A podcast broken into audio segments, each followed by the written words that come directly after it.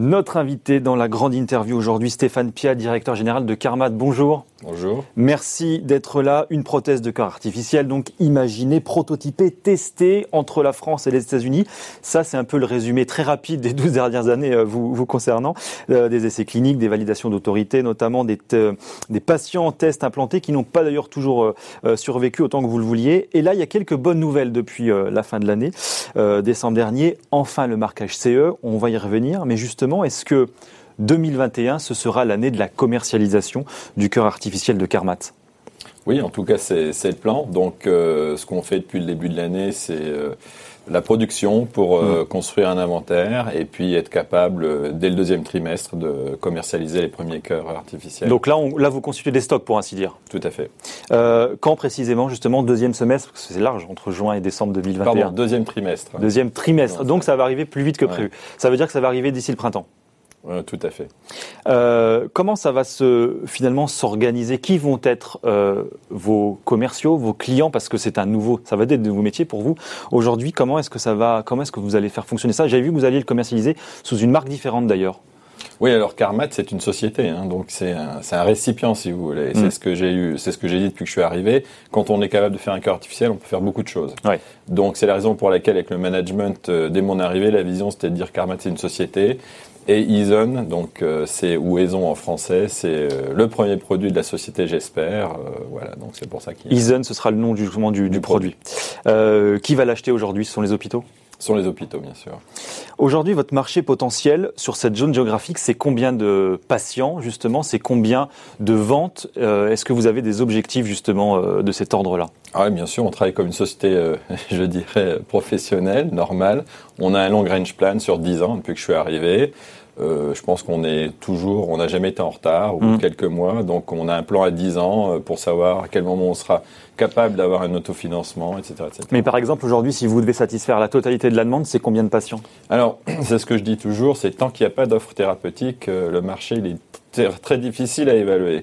Donc, toutes les thérapies que j'ai développées, c'était à chaque fois, il n'y a pas de patients. Puis quand on donne une thérapie, après les patients, ils arrivent. Donc il y a beaucoup de patients, on le sait. Alors si on part vraiment de la fourchette haute, c'est vraiment euh, bon des, des, centaines de milliers. Maintenant, euh, qui seront euh, traitables et traités rapidement, bon, ça sera quelques milliers. Ce qui Moi j'avais lu 2000, 2500 à peu près, c'est ça? Oui, alors c'est vraiment parce que ce qu'on appelle en anglais les low hanging fruit. Donc si vraiment aujourd'hui on voulait dire rapidement un, un, chiffre sûr, c'est au moins 2000, c'est la liste d'attente en Europe. Mais alors, ce qui est intéressant, c'est que votre euh, produit, donc Ison, il ne pourra pas satisfaire l'ensemble des patients parce que euh, le produit est tellement volumineux et il ne doit pas non plus être énorme. Mais dire que on peut pas l'implanter sur n'importe qui finalement aujourd'hui. Je dirais euh, ni, donc c'est ni vrai ni. Non, alors on a beaucoup appris. Hein, bah, c'est ce que vous expliquez il y a quelques. Ouais, donc au, début, quand on a d'ailleurs euh, Monsieur Latrémouille nous a joint il y a deux semaines, le chirurgien qui a fait les plus de 100, 100 animaux, etc., etc. Donc au début, il fallait se mettre des limites et on avait peur de pas pouvoir fermer les thorax. C'est la raison pour laquelle on s'est mis une limite. Euh, euh, de 14 cm entre la cage thoracique et la colonne vertébrale, mais maintenant on a implanté des, des, des personnes avec 12 cm de distance, ce qui fait que 90%, 95% des, des, gens de race blanche, hein, les caucasiens, comme on dit, euh, euh, on peut les implanter tranquillement. Quelqu'un comme moi qui suis assez fin, je peux faire implanter aujourd'hui ou pas? On avait le patient 7 de l'étude, il n'était pas très loin de notre taille, donc ça pourrait être possible. Alors maintenant, je pourrais pas, il faudrait qu'on fasse un scan pour être sûr. Écoutez, je passerai plus tard, je suis patient 7 donc.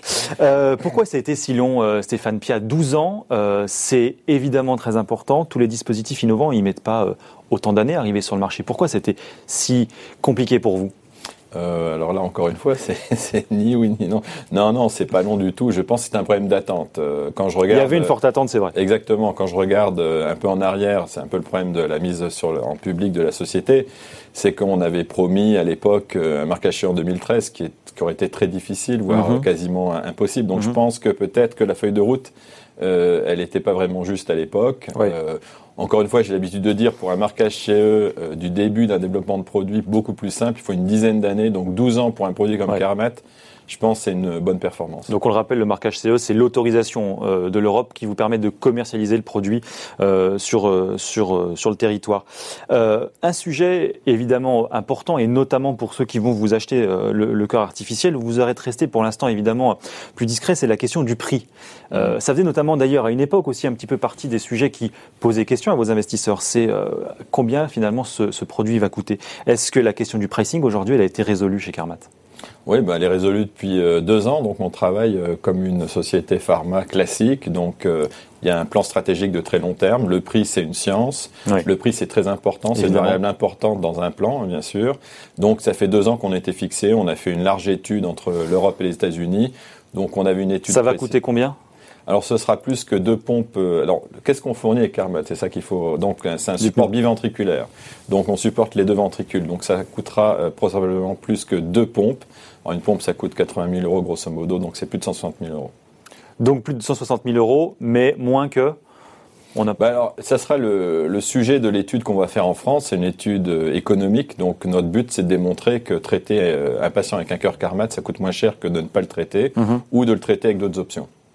Donc, ça veut dire notre but, c'est de faire euh, gagner de l'argent au système de santé. Vous avez aujourd'hui euh, des, des, échanges justement avec euh, la sécurité sociale, avec euh, les opérateurs euh, de l'assurance santé en France et en Europe qui sont prêts aujourd'hui à mettre ce prix-là? Bien, bien, sûr. Donc là, on a des discussions avec les hôpitaux en Allemagne. Alors chaque système de santé est différent l'un de l'autre en Europe, mais en mmh. Allemagne, les hôpitaux dépendent de, de l'assurance de leur région. Donc on a déjà des discussions depuis six mois avec les centres allemands. Mmh. Euh, la semaine dernière, j'étais en Italie, dans une région, et là également, on a eu une discussion euh, à propos du remboursement.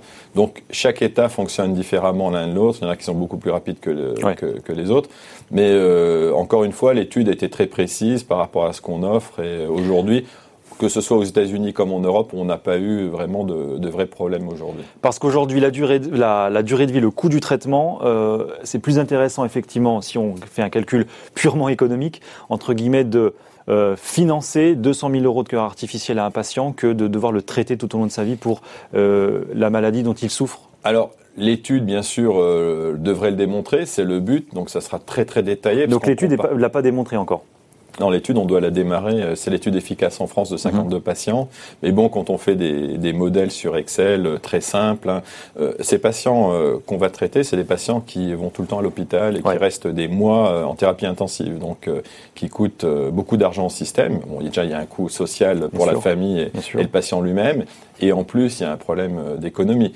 Et c'est un problème important parce que, bien sûr, on, on pousse l'âge de, de, la mort de, des gens dans le monde entier, l'espérance de vie Mm. Le problème, c'est que ce sont des patients de plus en plus fragiles et euh, qui ont besoin de beaucoup de traitements. Donc, ce sont des patients qui sont de plus en plus coûteux. Donc, euh, et surtout, c'est un pool de patients qui croît de manière euh, exponentielle. Donc, s'il n'y a pas de traitement aujourd'hui. Et justement, vous parliez de, durée de vie, le patient qui a porté la prothèse le plus longtemps pour l'instant bah, Ça a été 25 mois et on a dû l'arrêter parce qu'il avait une autre maladie. Mais, mais aujourd'hui, euh, est-ce qu'il est possible de s'assurer, de considérer qu'il n'y aura pas euh, de décès liés justement à des dysfonctionnements uniquement de l'appareil et que ce sont uniquement des comorbidités, comme on dit, et Dieu sait que c'est un terme qu'on entend de plus en plus en ce moment? Oui, alors euh, en effet, c'est difficile pour les gens qui ne travaillent pas dans la santé. Moi, ça fait 25 ans. au début, il faut au moins une dizaine d'années pour stabiliser une, une technologie. Alors, vous partez de d'un pourcentage assez élevé, 30% de défaillance, et à l'équilibre, quand un produit est mature en dispositif mmh, médical, mmh, en mmh, cardiologie, vous alors pour des stents, des trucs très banals, vous arrivez à 1,5%. Donc euh, nous, on, tend à arriver rapidement sur un low single digit, hein, en dessous des 5%, et notre but, ça sera d'être le plus fiable possible. Mais ça, c'est normal, c'est logique. Et, euh, Donc il restera toujours une petite part d'erreur de la Mais machine. Oui, parce qu'il y, a, vous avez toujours des problèmes de qualité. Euh, le, la, la, qualité, zéro, zéro problème, ça n'existe pas malheureusement. Justement, c'est justement c'est fabriqué où C'est fabriqué comment Qu'est-ce qu'on utilise euh, Donnez-nous la recette pour fabriquer un cœur artificiel de carnet. Alors, il vous faut un peu d'électronique, oui, j'imagine, un peu de mécanique, un peu de biologique. Non, donc euh, on fait on fait les pompes et puis la carte électronique à l'extérieur. Par contre, on assemble tout le reste mhm. et tout ce qui est biologique, euh, c'est nous qui le faisons euh, sur le site de Bois d'Arcy. On hybride les membranes, etc., etc. Aujourd'hui, et vous le dites vous-même, euh, on soigne de plus en plus et de mieux en mieux évidemment les maladies cardiaques cardiaque, d'ailleurs plus qu'il y a 12 ou 15 ans, certainement moins d'ailleurs que dans, que dans 10 ans. Est-ce que ça, c'est pas finalement un frein un petit peu pour votre business? De se dire l'idée de départ, elle est évidemment exceptionnelle, mais de vous heurter d'une certaine manière à l'évolution et au progrès de la médecine et la capacité que la médecine a aujourd'hui de garder un patient atteint de maladie cardiaque en bonne santé sans ce type d'appareil Non, c'est juste qu'on on accompagne le patient dans la maladie, donc il y a un continuum thérapeutique. en général, les patients qu'on soigne, ils commencent avec des problèmes, ça peut être congénital ou d'autres choses, euh, des problèmes euh, d'artère. Mais ça va pas forcément un peu réduire votre business? Ah non, pas du tout, au contraire, puisqu'on va euh, étendre l'espérance de vie des gens, donc on aura de plus en plus de problèmes d'insuffisance cardiaque avancée. C'est ça le problème, que les sociétés modernes doivent affronter le plus rapidement possible. Un mot, Stéphane Pierre, sur vos finances, parce qu'il va falloir vendre, produire, ça, ça coûte de l'argent. Vous aviez levé 60 millions d'euros d'ailleurs en 2019 et vous disiez à l'époque que ça vous donnait, dans les grandes lignes, un an et demi de visibilité. Donc là, on arrive à l'issue de ces un an et demi. Euh, et maintenant, qu'est-ce qui se passe? Alors, disons que si on prend euh, notre, euh, bien sûr, l'argent qu'on a en, hum. en, caisse aujourd'hui, plus on a une, une ligne Kepler qui nous permet de lever un peu plus d'argent, on a l'argent jusqu'à fin décembre. D'accord. Donc, grosso modo, on a, on a, le temps de voir. Donc, aujourd'hui, comme d'habitude, ce que je dis depuis cinq ans, hein, on regarde quand les marchés sont plus ou moins favorables, bien sûr, le cours de l'action. Ma frustration en tant que CEO, moi, mon but, c'est quand même de euh, de créer de la valeur pour les gens qui nous ont fait confiance. Bon, ça fait euh, deux fois qu'on faisait une opération sur 20 euros. J'espère que la prochaine fois, on pourra faire une opération avec moins de dilution. Et justement, la bourse, les marchés avaient quand même bien accueilli et même très bien accueilli euh, vos annonces récentes et notamment il y a quelques jours avec les annonces de. On va y revenir aux, États-Unis pour se financer aujourd'hui. la bourse, dans votre état d'esprit, dans votre logique, ça prend quelle place? Bah, la bourse, c'est très important. Bien sûr, il y, a, il y, a, des différences, encore une fois, entre, entre les, je dirais pas les, les pays, mais les continents. Hein. Mmh, mmh. J'étais frustré hier, j'écoutais Stéphane Bancel à la télévision qui avait levé un milliard euh, euh durant 24 heures. Ouais. C'est pas comme ça en Europe, malheureusement. On a une version au risque, on pourra rien y faire, c'est dans notre culture.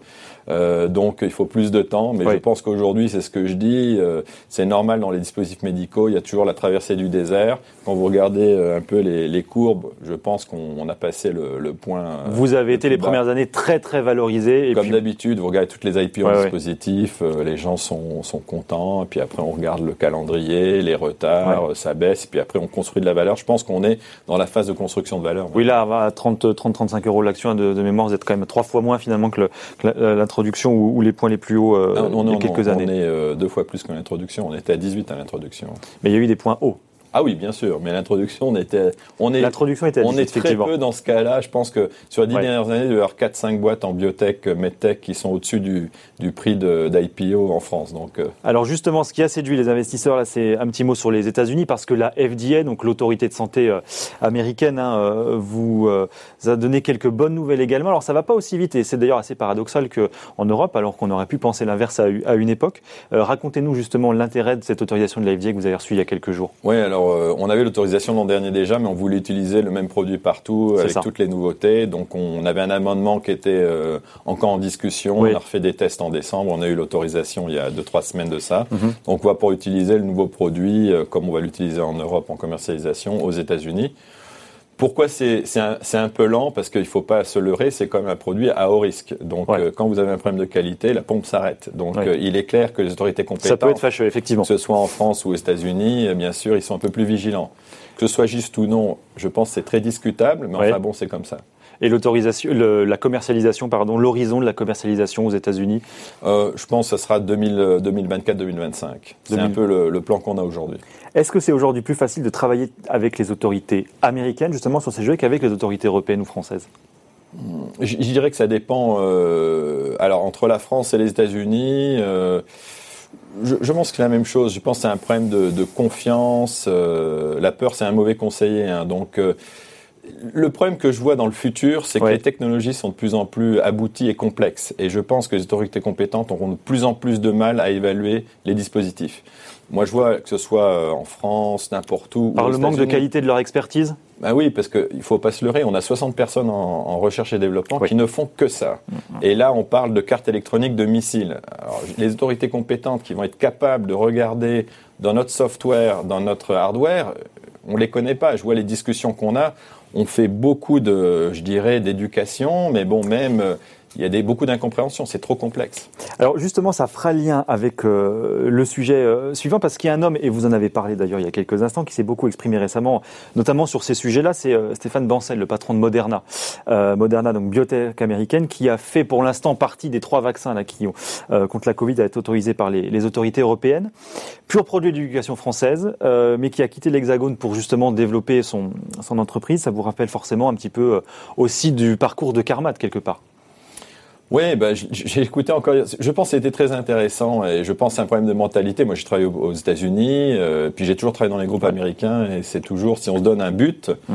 Euh, on casse tout, tout euh, toutes les normes, il faut y aller. Et le but, on essaie d'y arriver le plus vite possible. Et c'était intéressant ce qu'ils disaient, c'est pour ça peut-être qu'ils ont été beaucoup plus rapides que les autres. Ils ont dit, il y a une urgence, euh, les gens travaillaient 20 heures, 15 heures par jour. Voilà. Mais vous êtes euh, d'accord avec lui quand il dit qu'il y a une forme de déclassement de la recherche française, que c'est quand même de plus en plus compliqué bah, D'ailleurs, on le voit avec Sanofi, là, finalement. Hein, j'ai dans la Silicon Valley. Malheureusement, j'ai connu beaucoup de, chercheurs français qui allaient euh, au Livermore Institute, des polytechniciens, parce que quand ils demandaient 500 000 euros en France, c'était impossible. Quand ils en demandaient 10 aux US, on leur disait, mais c'est pas assez pour faire ce que tu veux sans, sans parler de leurs conditions salariales. Donc je pense qu'à un moment donné, euh, il faut pas se leurrer. On, vit dans un monde mmh. ouvert. Mmh. Euh, par exemple, nous en France, on, on souffre pour trouver des capitaux. Euh, et, et la, le nerf de la guerre, c'est, faut pas se leurrer, c'est les capitaux. Et, et justement, mais c'est intéressant, surtout sur votre cas finalement. Est-ce que certaines avancées euh, technologiques, techniques, scientifiques, elles n'auraient pas pu être aussi rapides, précises, euh, en basant finalement 100% du développement de ce produit en France? Alors, Carmat, encore une fois, c'est vraiment une exception parce que euh, on a eu la chance euh, d'avoir la collaboration de, deux visionnaires, Carpentier et Jean-Luc Lagardère. C'est mhm. ce qui a fait la différence parce que s'il n'y avait pas eu Jean-Luc Lagardère qui a donné accès à des ingénieurs gratuitement, donc il y avait une, approche qui est, totalement différente de tout ce qu'on voit aujourd'hui. C'est la raison pour laquelle je pense on est là où on est aujourd'hui. Euh, mais c'est clair que c'est moins simple. Maintenant, j'ai eu la chance, moi j'ai une mentalité un peu différente. Euh, j'ai refait tout le team en 5 ans et on, a une, on vient tous de groupes anglo-saxons et on est tous volontaires, très rapides. On a travaillé encore plus sous Covid. Donc on a une, je pense qu'on a un groupe chez Carmet qui est intéressant, qui est assez atypique. Comment vous regardez justement un petit peu euh, l'écosystème des biotech françaises? Parce que c'est un écosystème qui est très dynamique euh, en France, 1,7 milliard de CA, il y en a quasiment 800 aujourd'hui dans, dans, le pays. Euh, Effectivement, alors on l'a vu d'ailleurs sur la question des vaccins, c'est pas Sanofi, c'est pas Pasteur qui euh, l'a découvert en premier, ce sont des biotech aujourd'hui. Est-ce que voilà, comment est-ce que vous regardez finalement leurs évolutions? Ouais, alors le, problème qu'on a en France, euh, on le voit avec les investisseurs, c'est que les gens ont peur euh, de se tromper. Et c'est pour ça qu'on n'a pas beaucoup mmh. d'opportunités. Et dans la vie, euh, si on prend pas de risque, euh, on gagne rien. Donc euh, le problème, il est là, c'est que c'est ça un peu le frein, je dirais, aujourd'hui à l'expansion des sociétés. Mmh. C'est pour ça qu'on arrive à faire quelques startups et que très vite elles partent parce que personne veut faire le crossover.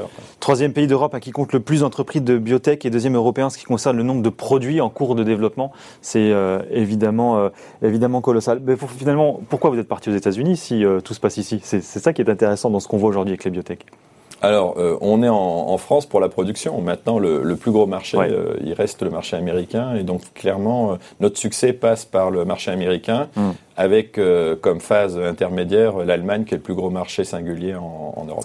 Bon, une fois que le cœur sera mis sur le marché, ce sera quoi la suite pour Carmat ben, aujourd'hui, alors c'est ce que je dis toujours, il faut faire des baby steps, donc il faut il faut marcher avant de courir. Je pense que si on a le succès qu'on escompte avoir hmm. dans le futur proche, on pourra se poser des questions sur euh, éventuellement des collaborations, des développements d'autres produits, pourquoi pas de rachat d'autres technologies, etc., etc. Bon, et en tout cas, donc deuxième trimestre, le cœur Carmat euh, en Europe et en France. On n'a pas le mois, vous n'avez pas le jour précisément? Alors, je, pense qu'on est une des rares sociétés qui, qui donne des calendriers très étroits, ce qui nous met sous stress et on a, on a beaucoup délivré. Donc, je pense dans le futur, on va donner moins d'un calendrier, peut-être plus en trimestre, mais en semestre. Donc, ça nous fera des questions pas trop, à vous poser. Merci Stéphane Pia d'être venu nous voir. Je rappelle donc vous êtes le directeur général de Carmat. Merci.